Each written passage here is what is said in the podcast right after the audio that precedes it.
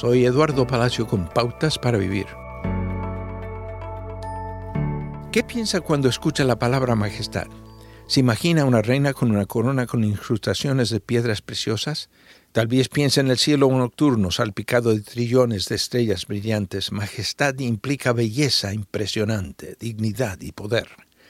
En nuestro mundo tecnológicamente avanzado, a menudo relegamos a Dios a un accesorio que mejora nuestras vidas. Hemos perdido de vista la majestad de Dios.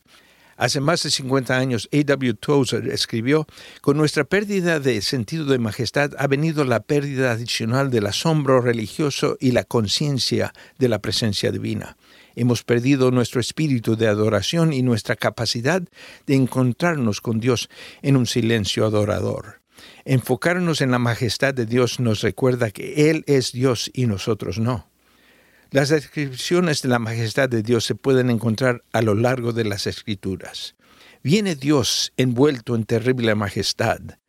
Está vestido del esplendor y majestad. Su diestra es majestuosa en poder. Cuán majestuoso es su nombre en toda la tierra. La voz del Señor es majestuosa.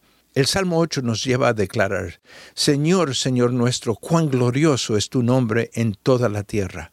Cuando unimos nuestra visión y entendimiento de Dios con su amor sacrificial e interminable por nosotros, no podemos hacer más que responder en adoración. Acaba de escuchar a Eduardo Palacio con Pautas para Vivir, un ministerio de Guidelines International. Permita que esta estación de radio sepa cómo el programa le ha ayudado. Acompáñenos en la próxima emisión de Pautas para Vivir. Gracias por su sintonía.